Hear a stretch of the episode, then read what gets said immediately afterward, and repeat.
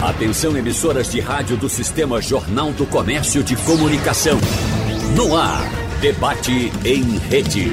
Participe! Rádio Jornal na internet. www.radiojornal.com.br A segurança pública é um direito fundamental previsto na Constituição Federal e configura um fator indispensável para o exercício da cidadania. O desempenho dos governos no combate à criminalidade produz efeitos diretos, por exemplo, sobre o bem-estar das pessoas, o funcionamento de empresas e a integração pacífica dos diversos setores da nossa sociedade. E no debate de hoje, quinta-feira, nós vamos falar com representantes das principais forças de segurança de Pernambuco sobre estratégias de prevenção e enfrentamento à violência no Estado, assim como as estruturas das polícias para executar as ações necessárias. Participam do nosso debate de hoje Carla Patrícia Cunha, ela que é secretária de Defesa Social de Pernambuco. Secretária, seja bem-vinda. Muito obrigada, Natália. Bom dia a todos. Bom dia, seja bem-vindo. Obrigada pela presença. Também recebemos Antônio de Pado, ele que é superintendente da Polícia Federal em Pernambuco. Antônio, seja bem-vindo. Obrigado, Natália. É, bom dia, bom dia a todos. Doutora Carla, meu amigo Diniz, Rafael e todos os ouvintes que estão nos ouvindo agora nesse, nesse programa, né? E tenho certeza que a audiência está enorme, gente. Já recebi várias mensagens aqui de ouvintes falando que estão nos acompanhando. E claro que eu não quero falar isso para deixar os senhores preocupados ou nervosos, não é? Mas é apenas para dizer o quão importante é a gente falar desse assunto. E aqui com a gente também Ricardo Diniz, superintendente da Polícia Rodoviária Federal. Ricardo, muito obrigada pela presença, obrigada por estar aqui com a gente.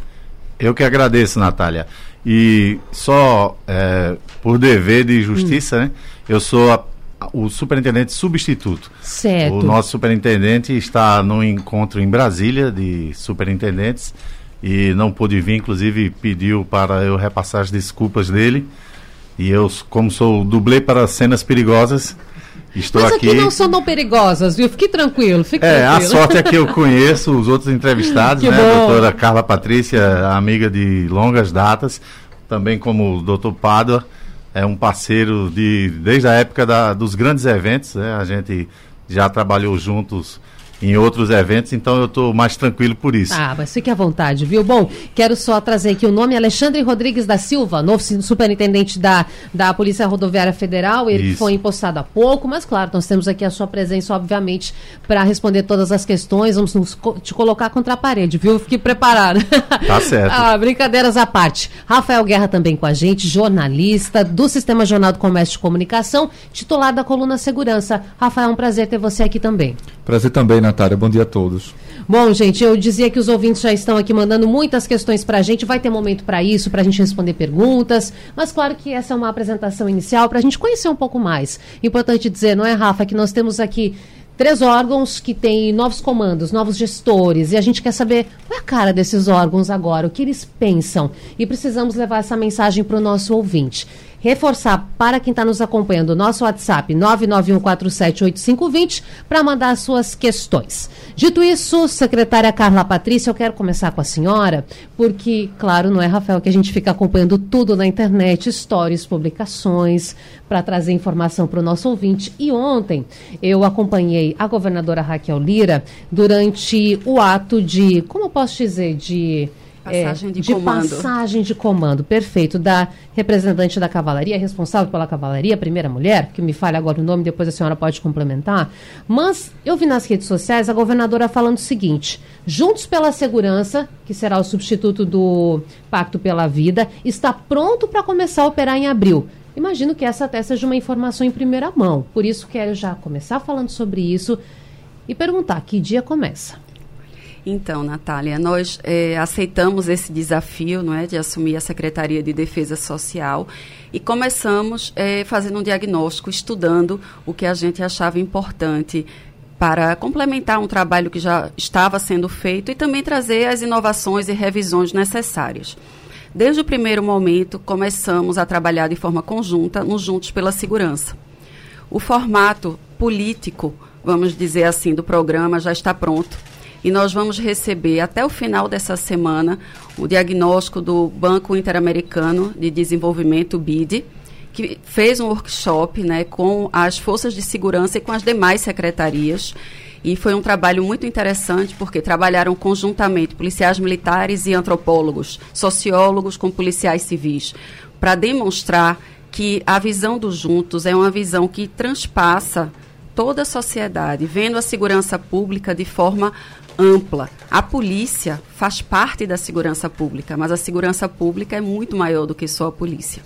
Então, Juntos pela Segurança vai trazer essa visão de maior integração, além das revisões de indicadores, eh, e vai procurar agregar à segurança pública os municípios e também os desejos dos próprios pernambucanos, que serão consultados ainda em abril sobre o que eles hum. esperam da segurança pública. Uma consulta pública aberta será pela feita. internet? Isso. Como vai ser? Pela internet? Será, será pela internet. Hum. E é, também as, as prefeituras vão nos auxiliar nessas entrevistas.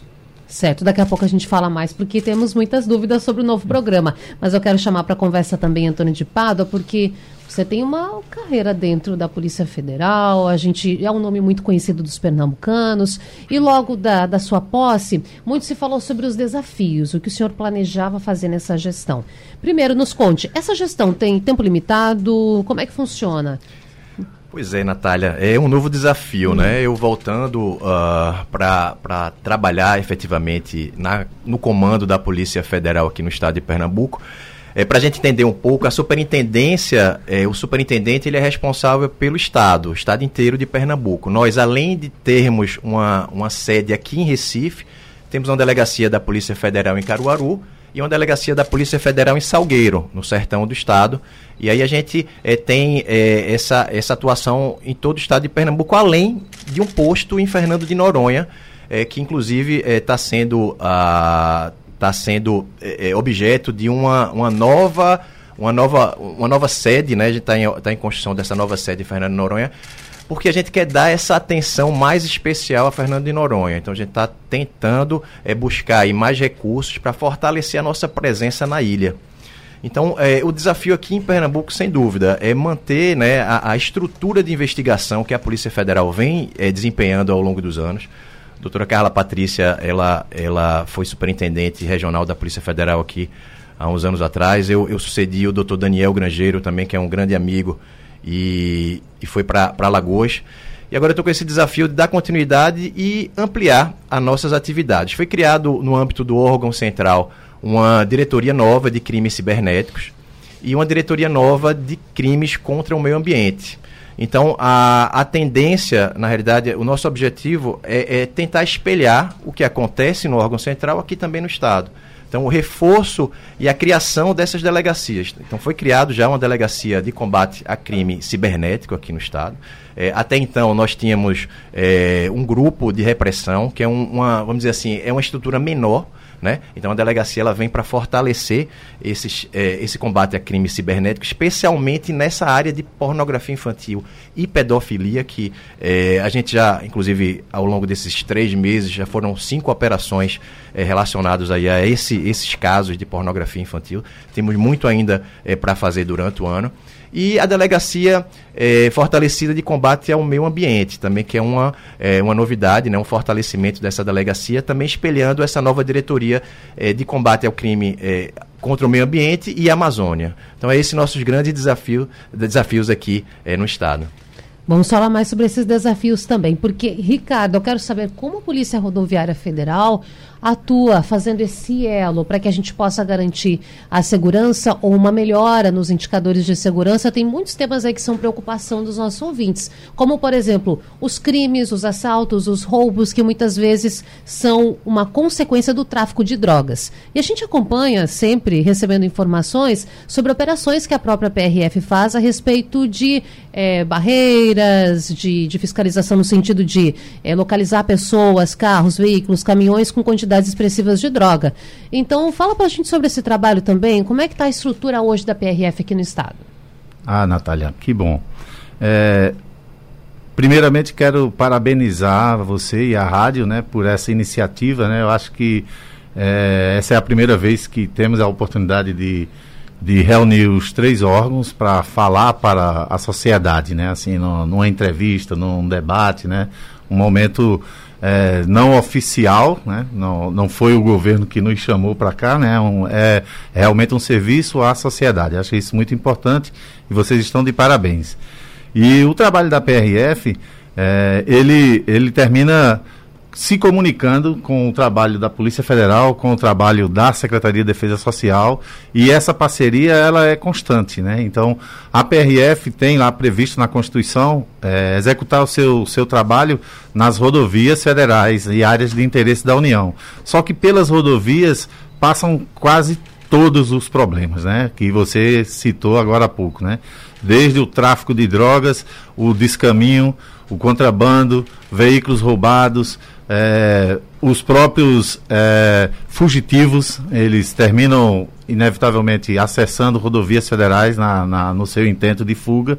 E a Polícia Rodoviária Federal procura coibir todos esses crimes lá nas suas atribuições, além de cuidar do, da segurança do, dos, dos veículos, né, do, dos, dos condutores de veículos que estão viajando, estão indo passear com sua família ou estão indo trabalhar e têm o direito de, de trafegar nas rodovias, né? E vão se deparar com todos esses problemas que inevitavelmente aparecem diariamente no, no seu percurso, né? Então, essa parceria que nós temos com a Polícia Militar, a Polícia Militar aqui no estado de Pernambuco é o, é o nosso braço direito, né? Em todo o estado, é, eles nos auxiliam diariamente em todas as ações. Né? Nós temos, atualmente, estamos com o nosso melhor efetivo da PRF aqui no estado de Pernambuco, algo em torno de 520 policiais, mais ou menos. Nós nunca tivemos um efetivo tão bom, porque houve uma remoção grande aqui para o estado nos últimos dois anos, de policiais é, recém, recém admitidos à PRF. Então, nós estamos com um número bom global, mas nós trabalhamos em escala de revezamento, né? Nós não temos nunca esse número de policiais trabalhando no mesmo dia, né? Eles se dividem em escalas, cada, cada quarto do, do efetivo trabalha um dia, pra, porque nós temos que estar presentes diuturnamente, né? Uhum. Então não dava para ter todo mundo ao mesmo tempo, isso é, é fácil de, de perceber, né? E as demandas são tão grandes que o nosso efetivo está sempre no trecho. Isso é bom porque ele se depara com ocorrências que às vezes não seriam avisadas ou não daria tempo da viatura chegar. Por outro lado, às vezes acontece uma ocorrência no, no extremo oposto de cobertura daquela equipe e ela está atendendo a primeira. E aí quem nos auxilia? A Polícia Militar, a Polícia Civil e com a Polícia Federal temos participado de muitas operações em conjunto que também vão para as rodovias federais e a gente procura em conjunto, atender ali às demandas da, da nossa sociedade. A gente sabe que muitas vezes a vontade é grande, mas o cobertor é curto. Exatamente. Esse número, 520, ok, é o maior da história que o senhor recorda, mas é o suficiente? Hoje existe um déficit? Como é que está?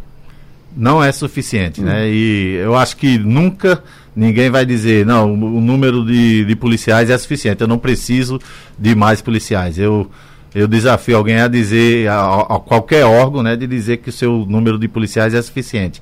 Na PRF, aqui em Pernambuco, não é suficiente também, mas estamos realmente com um número bom, precisamos ainda melhorar, claro, mas já, já estivemos muito pior, né? uhum. né? Então, hoje em dia, nós, aqui na região metropolitana, nós temos temos tido condições de, de aumentar a nossa presença ostensiva, né? Porque a Polícia Rodoviária Federal ela usa muito da, da sua, do seu caráter ostensivo para educar também, né? A gente sabe que o cidadão, ele, se, ele, se ele não se sente observado, ele pensa que está sozinho, né? E, a, e no trânsito, você não pode pensar que está sozinho. Você precisa saber que está compartilhando daquele espaço que hoje em dia as nossas rodovias já não comportam mais a quantidade de veículos que nós temos, né? Elas foram projetadas há mais de 80 anos, né? E os veículos, a nossa frota só faz aumentar todos os anos e as nossas estradas são as mesmas, né? Sim. Então a gente precisa ter essa consciência de compartilhar aquele espaço, né? Uhum. Então a presença ostensiva da Polícia Rodoviária Federal, ela auxilia nessa educação para o trânsito, né? Que aí aquele cidadão que acha que ele tem mais pressa e precisa passar pelo acostamento. Quando ele vê que tem uma viatura lá na frente, ele sabe que ultrapassar pelo acostamento não é o correto. Mas se ele não, não percebe que tem uma fiscalização, ele arrisca. E ele vendo a nossa viatura, ele já se mantém ali naquela fila que ninguém gosta, mas não tem outro jeito, né? É necessário. Então, aqui na região metropolitana, nós temos conseguido aumentar a nossa presença ostensiva e aí, é, dessa forma, a gente consegue melhorar os nossos números, né? evitar, principalmente evitar a, o número de acidentes, né? Porque essas infrações terminam causando acidentes. Né? Claro. Rafael Guerra, com você. É, secretária, é, um dos dados que a gente observou é que 50% dos homicídios é, no ano passado foram de pessoas entre 18 e 30 anos, que é o público jovem, que é o público mais vulnerável. Como é que o Todos pela Segurança vai trabalhar com esse público para evitar essas mortes? Então, Rafael, é, eu até agradeço a pergunta, porque, na verdade, a nossa grande preocupação hoje é justamente com nossos jovens, né? E, como eu falei, a gente não pode só pensar na parte é, repressora, né? Na polícia. Então, a gente está com um trabalho conjunto com a secretaria que é dedicada à infância e juventude. A gente também está vão surgir propostas né, no Juntos pela Segurança com esse diagnóstico do BID para um aumento efetivo das escolas em, em, tempo integral ou escolas técnicas ou qualquer forma que a educação consiga trazer para perto esses jovens e dar uma melhor formação a esses jovens para que eles fiquem é, aptos a entrar no mercado de trabalho, que aí já entra o trabalho de outra secretaria, que é justamente preparar esses jovens para o primeiro emprego. Então, é, a gente realmente tem consciência desse grande problema, mas também tem consciência que não é um problema a ser resolvido com repressão policial. Isso é a última medida. O Estado tem que se preocupar com questões antecedentes a isso. E questões que gerem isso: educação, oportunidade, expectativa. É assim que o Juntos pela Segurança pretende trabalhar. Mas vai ter um trabalho também intenso em relação ao tráfico de drogas, né, doutora? Porque a gente sabe que uma boa parte desses homicídios, talvez mais de 80%, 90%, seja relacionado ao tráfico de drogas, né? Então vai ter essa repressão também, não é? Com certeza. O trabalho repressivo, ele nunca vai deixar de, de existir.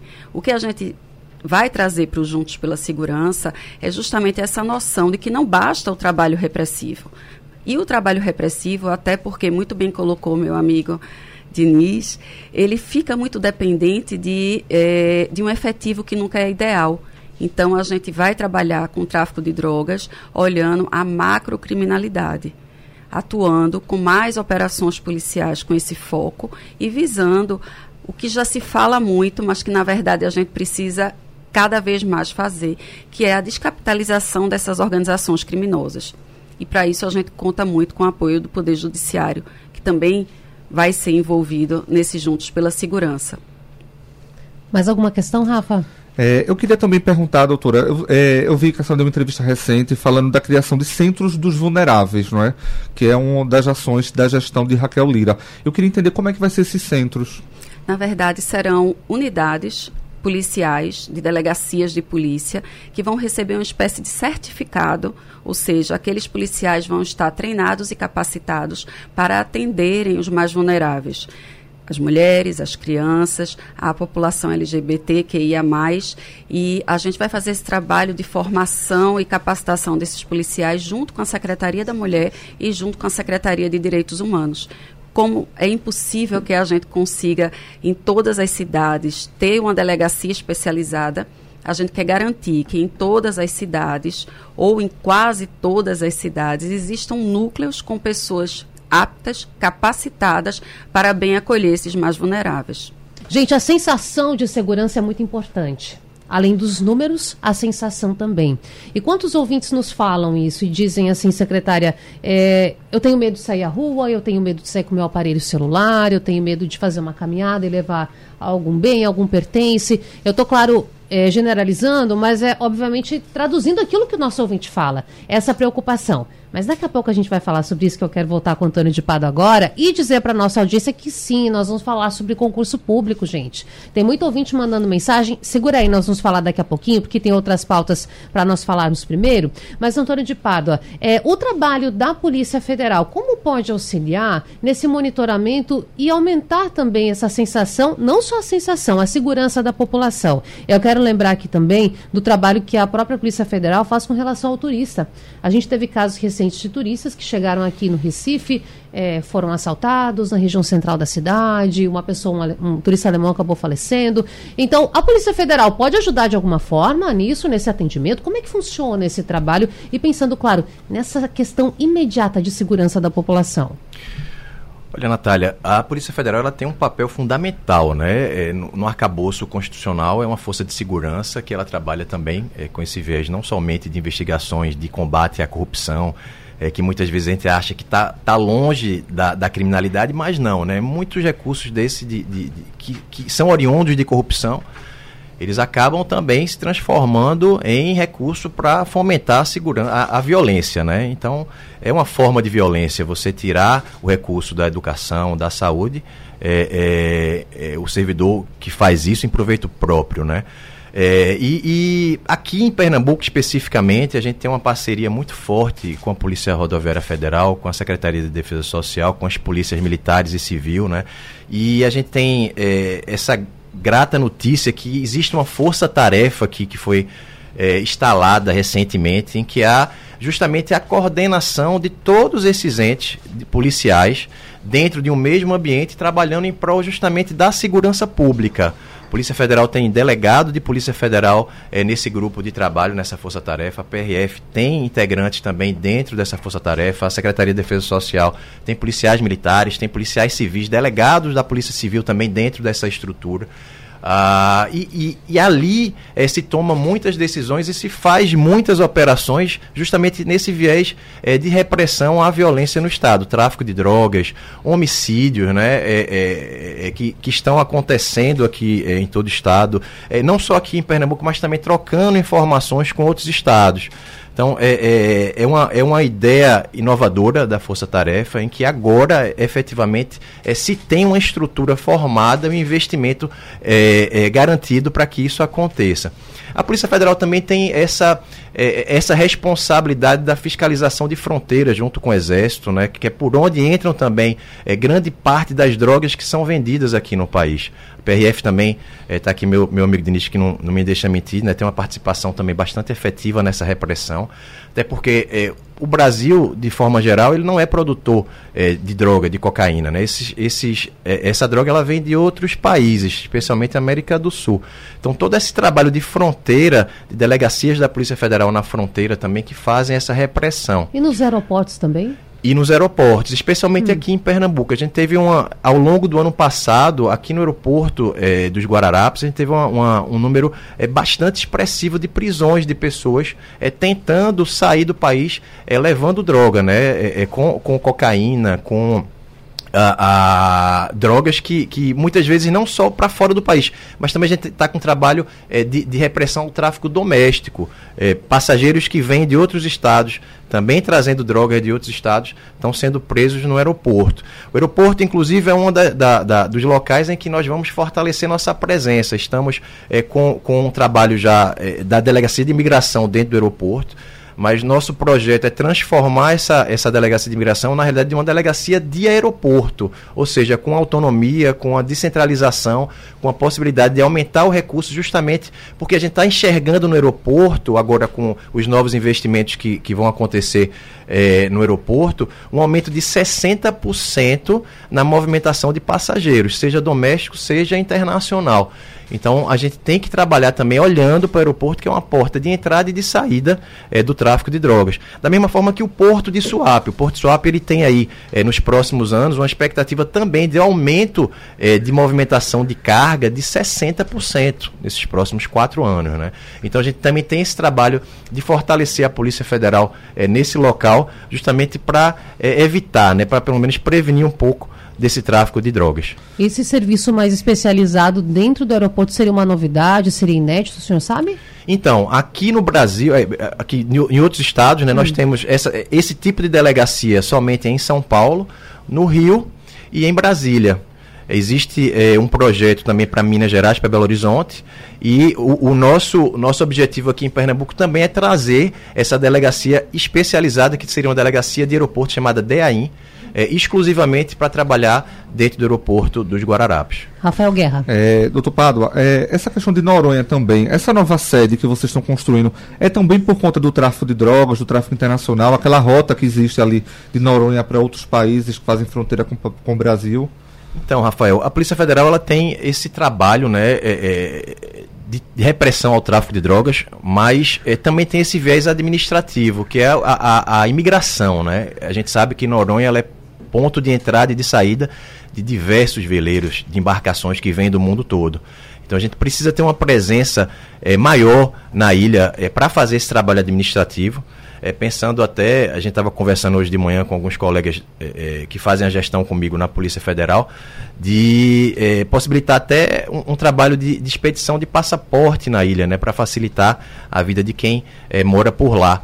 Mas isso ainda também é tudo, ainda é, a gente está pensando e trabalhando. Primeiro é, é finalizar essa obra, né, ter a estrutura pronta e aí, com essa estrutura pronta, a pensar em, em trazer operações policiais para dentro da ilha que vai focar não somente no tráfico de drogas, mas tráfico a, a, de animais, é, crimes contra o meio ambiente, é, toda essa parte de polícia administrativa.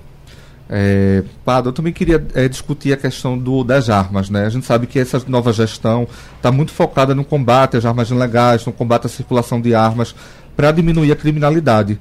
E no ano passado a Polícia Federal fez uma operação importante, que foi aquela operação em Caruaru, no Agreste do Estado, que fechou uma, um considerado um dos maiores clubes de tiros daqui do, do país, não é? É, como é que está sendo essa fiscalização esse ano? Vocês pretendem fiscalizar outros clubes de tiro? Já estão investigando? Como é que está esse trabalho? Então, essa operação foi muito importante, a Operação Zona Cinza, né, é, desencadeada no final do ano passado, com esse foco ali no agreste é, do estado, Caruaru, Toritama, é, Santa Cruz do Capibaribe.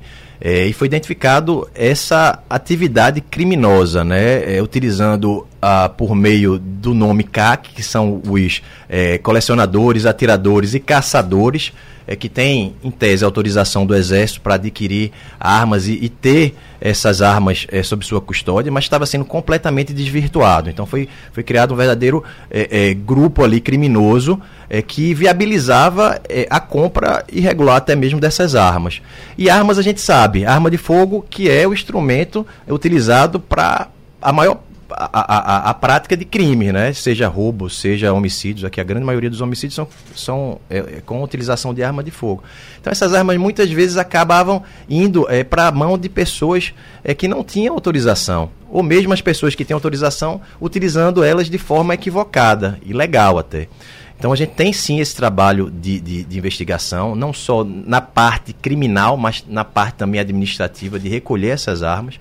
É, é, agora, o, o, recadastramento, que foi é, essa determinação do governo federal de que todas as armas, a partir de 2019, que estão cadastradas no SIGMA, que é o sistema da, do Exército, elas têm que ser recadastradas dentro do sistema da Polícia Federal. O governo concedeu mais 30 dias para que isso aconteça. E ao final desse período, a gente está tá esperando o resultado de um grupo de trabalho que foi instituído é, a, a, nível de órgão central é, para entender melhor como é que vai ser as próximas uh, etapas aí desse processo de recadastramento. Tem ideia de quantos registros de, registros de CACs em Pernambuco hoje, Antônio de Pádua? Então, a, a gente não tem essa, hum. esse número, até porque a gente não tem acesso ao sistema do Sigma, que é justamente esse sistema que é administrado pelo Exército. Então, agora com o recadastramento que a gente vai ter uma noção é, do quantitativo de armas que existe é, nesse sistema que foram adquiridos pelos CACs né, aqui no Estado. Certo, obrigada. Bom, deixa eu chamar Ricardo de novo da PRF, porque, Ricardo, a gente, claro, está falando aqui sobre novas gestões, novas formas de ver. É claro que a estrutura ela permanece, as coisas vão se modificando com o tempo, mas são novos pensamentos, novas formas de ver o assunto. Então, gostaria de saber do senhor quais são os planos da PRF a curto prazo para a gente resolver algumas questões que existem nas estradas, como, por exemplo, a gente falando sobre contrabando, sobre tráfico de drogas. Quais são os planos da PRF em Pernambuco a curto prazo? Bem, Natália, é, como, eu, como eu lhe falei no bloco anterior, né?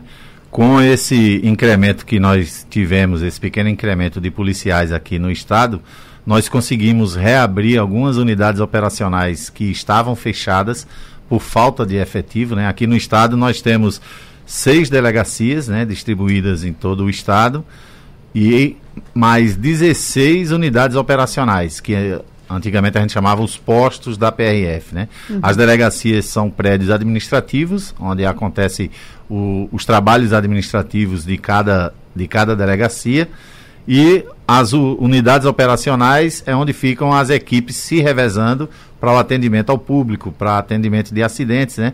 Então nós tínhamos cinco unidades que estavam fechadas já há algum tempo. É, para detalhar as unidades de em Água Preta, Afrânio, Floresta, Uricuri e Santa Maria da Boa Vista. Esses postos, eles estavam fechados, a gente visitava os postos, né, a equipe de, de plantão no dia passava no posto, ficava algumas horas lá, mas não ficava permanentemente aberto o posto, por falta de efetivo. Atualmente nós estamos com todos os 16 postos funcionando 24 horas por dia. E isso é importante para essa presença ostensiva que eu, que eu te falei. Né? É, aliado a isso, nós temos operações nossas, que nós chamamos de operações regionais, que elaboramos aqui, nós estamos aqui no, no estúdio com o nosso chefe do, do serviço de operações, que é quem planeja junto com o nosso núcleo de operações especiais essas operações focadas no que no que nossa inteligência tem levantado de, de situações, porque nós temos, a gente chama de a, a, a mancha vermelha né, criminal, que os levantamentos que a gente recebe, inclusive da Secretaria de Defesa Social também, eles nos indicam onde nós devemos focar nossas ações em determinado período do ano. Então a gente monta essas operações regionais e intensifica a presença, chama policiais de outras, de outras delegacias para nos dar reforço. Além disso, temos as operações nacionais, aí são as de calendário, né? A exemplo da Operação Semana Santa, que está prestes a, a iniciar. Ela, aqui na, na, no estado de Pernambuco, ela é bem mais forte do que em outros estados, por conta da, da Paixão de Cristo que temos lá em Fazenda Nova, cuja, cujo acesso se dá por rodovias federais. Né? Então, nós montamos uma, uma operação para aumentar a presença e garantir a ida e volta do, do, dos turistas com segurança e do povo pernambucano para assistir a Paixão de Cristo. E nesse, nesse trabalho de fiscalização, quando uma equipe da PRF fiscaliza um veículo, ele não vai olhar só se o veículo está indo para a Paixão de Cristo, né? Ele faz a fiscalização completa. E aí pode, isso pode evoluir para várias, várias situações, desde uma CNH vencida, um documento atrasado, até um veículo roubado, é, porte de droga dentro do veículo, arma sem, sem registro, né? sem porte. Então, uma fiscalização da PRF ela pode evoluir em dezenas de, de situações diferentes. Né? Quais são os casos mais comuns de irregularidades que os senhores encontram aqui na malha rodoviária federal de Pernambuco? Veja só, Natália, nós, infelizmente, nós não temos assim um hum, ranking, ah, certo. porque é, nós não, não cuidamos assim de ranquear as infrações, né? Mas, infelizmente, as mais populares, as que acontecem com um cidadão de bem, né? É esquecer que a CNH venceu há mais de 30 dias e aí está fazendo aquela viagem e quando é fiscalizada ele não ele nem lembrava que a CNH dele venceu. Porque antigamente a CNH vencia na data do aniversário da gente, né? Ali, na época que a CNH valia até você Eu completar 40 anos. Aí não, viu? Não quero dizer nada. É, você é muito novinha, acho que não. você Deve ter tirado CNH não, por já, esses dias. Já né? tô, já renovei, já tô agora com aquela de 10 anos, Ricardo. Não, tá não. vendo? E essa de 10 anos já foi um, uma novidade, né? Verdade. Que ela estava vencendo a cada 5 anos, né? uhum. né? Mas teve uma época que ela vencia só quando a gente completava 40 anos de idade. E aí era no dia do seu aniversário, para você não esquecer, né? Hoje em dia não tem mais esse vínculo com a data de aniversário. Então, por vezes, o, o usuário esquece que está com a CNH vencida, apesar dele ainda ter mais 30 dias com ela valendo, mesmo estando vencida. É comum a gente encontrar condutores, cidadãos de bem, trabalhadores, pessoas sem, sem nenhum, nenhuma outra mancha mas está dirigindo com a CNH vencida. Infelizmente, aquela viagem vai parar para até chegar uma outra pessoa com habilitação para poder continuar conduzindo o veículo. Né? Essa é uma das mais comuns que a gente encontra diariamente. Imagino que o uso do celular também, não é? é o uso do celular pelo motorista na rodovia federal é, a gente não vê tanto. Hum. Porque a rodovia federal ela requer uma atenção maior é, não tem tanto, tanta, como eu digo, tanta retenção, exceto aqui no nosso trecho urbano, que inclusive com essa triplicação ali da, da BR-232, Sim. Tem usuário que dá para ler um livro no celular ali enquanto espera a fila voltar a andar, né? Mas isso aí é uma exceção e, mais uma vez, pedimos a compreensão dos usuários, isso é para melhorar a fluidez do trânsito, né? E não tem outro jeito não tem como, não teria como construir uma outra rodovia para poder triplicar a BR 232, né? Tem que ser aquele famoso ditado, trocar o pneu com o carro andando, né?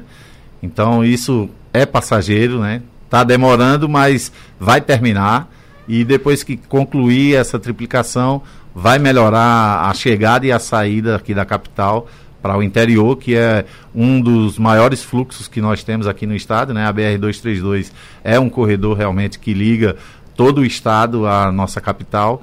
E aí isso vai realmente melhorar muito a fluidez aqui da tanto na chegada como na saída da cidade, né? E aí fora esses trechos, a rodovia federal ela tem um, um trânsito mais fluido, então não dá para o motorista estar tá ali no claro. WhatsApp e, e dirigindo, né? Mas a gente ainda vê muito situação do, da falta do cinto de segurança, pelo, principalmente pelo passageiro do banco de trás. É, o uso da cadeirinha, a gente bate muito nessa, nessa tecla de muitos cidadãos é, relaxam, até tem a cadeirinha, mas às vezes ele pensa que porque é, um, é uma viagem curta, ele não coloca a cadeirinha, prefere colocar mais uma bolsa ali e não coloca a cadeirinha para a criança. E isso às vezes é trágico, né? A falta Sim. da cadeirinha pode ser trágico, né? Nós temos vários casos de que a cadeirinha evitou tragédias na, na família, né? Deixa eu aproveitar falando de 232, porque ontem aqui na Rádio Jornal, o secretário de Mobilidade, Evandro Avelar, disse que a previsão de entregar a obra finalizada de triplicação da via está mantida para a Semana Santa. Então, lá naquele momento em que o pessoal faz essa viagem para o interior e acaba circulando mais pela rodovia, estaria já pronta. A gente, claro, que vai aguardando nessa semana e aqui trabalhamos com essas promessas também, não é, Rafa? A gente fica da expectativa para levar também informação ao nosso ouvinte, mas deixa eu falar também com a secretária, porque, secretária, e novamente para o ouvinte, daqui a pouco tem concurso. Todo mundo mandando aí, não é, Rafa? Mensagem. Daqui a gente. pouco a gente fala de concurso, mas veja, precisamos falar também sobre a violência contra a mulher porque, enfim, os casos são diários, a gente infelizmente noticia é, com muita com muita repetição, frequência. com muita frequência, melhor, correto. E antes conversava até com o Rafael, ele me lembrava que na próxima semana, dia 5, é lembrado o Dia Estadual de Combate ao Feminicídio. Pois então, quais são as, as ferramentas que o governo do estado quer utilizar para fazer um combate mais duro, secretária, com relação a isso? Natália, desde que nós assumimos, a, o primeiro objetivo foi abrir, deixar 24 horas abertas, né, sem, in, de forma ininterrupta, as delegacias que cuidam, né, as delegacias da mulher. E hoje nós temos seis unidades funcionando dessa forma. Como eu falei, a gente também vai preparar outras unidades para receberem, para estarem aptas a atenderem e receberem a, os casos de violência contra a mulher. Então, a gente vai realmente investir nesse tipo de, de atendimento. E é, no dia 5 de abril, nós vamos ter um evento em Caruaru. Nós já tivemos em Petrolina, no dia 8 de março, no Dia Internacional da Mulher, e dessa feita vai ser em Caruaru, que é um programa chamado Mulher Segura. Uma das delegacias é, móvel da Polícia Civil vai para a região do Agreste E é, nesse momento, há, além de palestras, de conscientização, há o cumprimento é um reforço no cumprimento dos mandados de prisão em relação aos crimes contra a mulher. Bem como vai haver uma passagem desse, dessa delegacia móvel em cidades onde houve, infelizmente, algum caso é, trágico né, que resultou em feminicídio em relação às mulheres. Nós também estamos, através da Polícia Civil, atuando não só para solucionar os crimes que resultam em feminicídio ou homicídio. A gente percebeu que eh, a gente precisa aumentar e melhorar o índice de resolutividade dessas investigações nos casos de tentativa. E aí eh, a gente está com foco nisso, espero em breve ter já esses números melhorados para trazer. Um número bom que a gente teve nesse, eh, nesse último mês foi a redução de mais de 27% em relação aos casos de estupro. 27? Isso. Em comparação com? Com o ano anterior. Certo. A gente sempre faz a comparação com o ano anterior. E é um, um, uma diminuição que a gente espera que seja, está trabalhando para que seja constante. Porque muitas vezes o que se começa como uma violência é, através do crime de estupro termina numa mais fatal posteriormente. Por isso a gente está atuando nessas duas frentes. Tentar e diminuir os casos de estupro e aprimorar a resolutividade dos crimes de tentativa de feminicídio. Bom, Rafael Guerra quer fazer alguma consideração?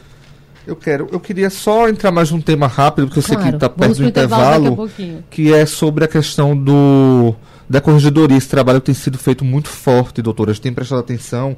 É, em 40 dias, 17 policiais militares que respondiam a crimes, muitos deles já condenados, eles foram é, excluídos da corporação. Né? Como é que está sendo feito esse trabalho? É um trabalho que é a senhora que está mais à frente de coordenar isso? Como é que tem sido feito esse trabalho de combate a esses maus policiais?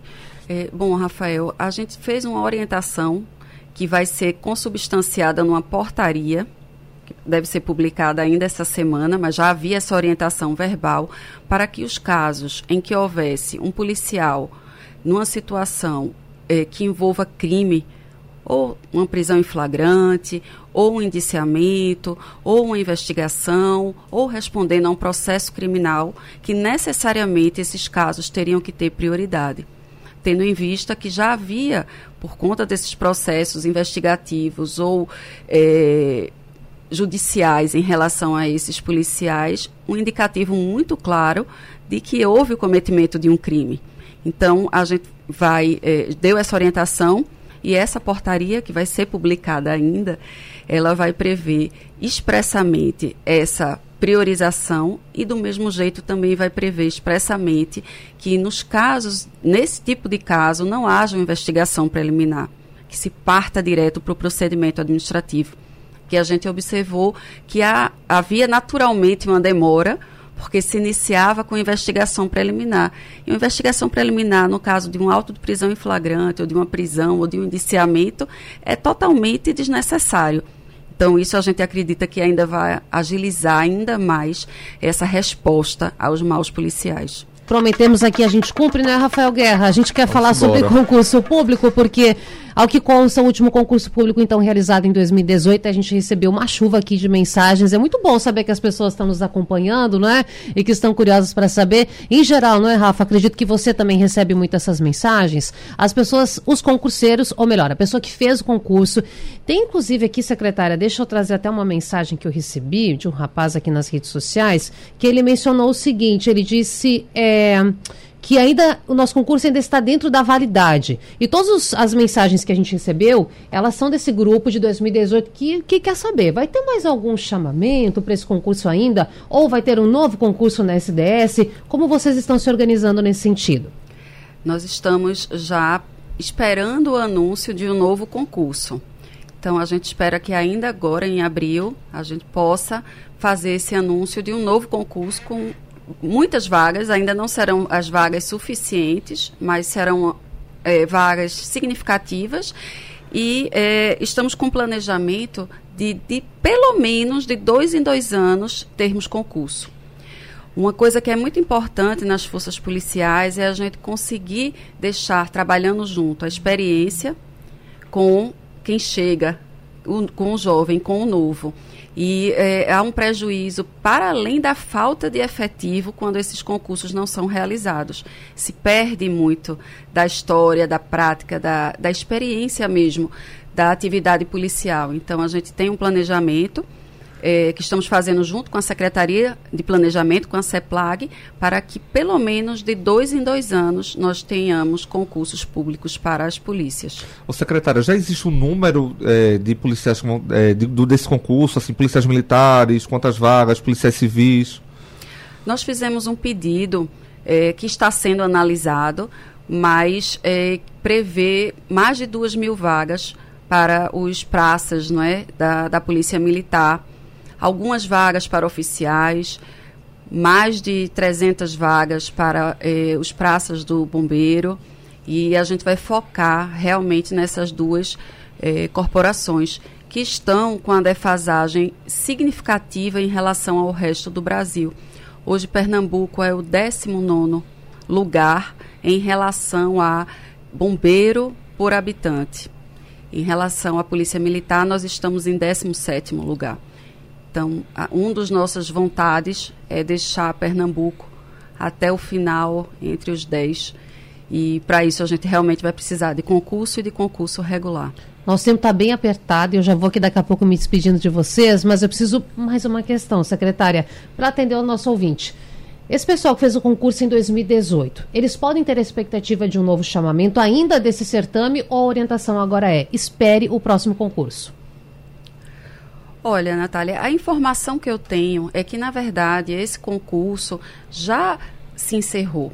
Uhum. Então, o que acho pertinente é que se preparem, que aguardem, que vai haver novo concurso e novos concursos. Secretária, dito isso, muito obrigada pelo tempo dispensado, pelas informações. Até a próxima. Muito obrigada, eu que agradeço a todos. André de Pádua também com a gente, ele que é superintendente da Polícia Federal. Muito obrigada pela participação. Eu que agradeço, Natália. É um prazer eh, falar um pouco da Polícia Federal. Né? A gente sempre é, diz que é importante a gente eh, dizer à população o que, é que a Polícia Federal faz, as atividades que está desempenhando e o papel da Polícia Federal em toda essa repressão à violência aqui no nosso Estado. Muito obrigada. Até a próxima também. Quero agradecer também a Ricardo Diniz, ele que é superintendente substituto da PRF.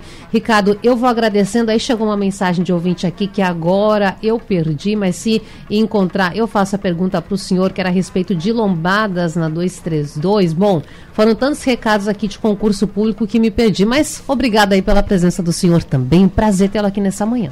O prazer foi meu, Natália. É, eu que agradeço essa oportunidade de rever grandes amigos aqui, a doutora Carla Patrícia, o doutor Antônio de Pádua, conheceu o nosso amigo jornalista aqui, Neto, né? Rafael. Rafael, desculpa.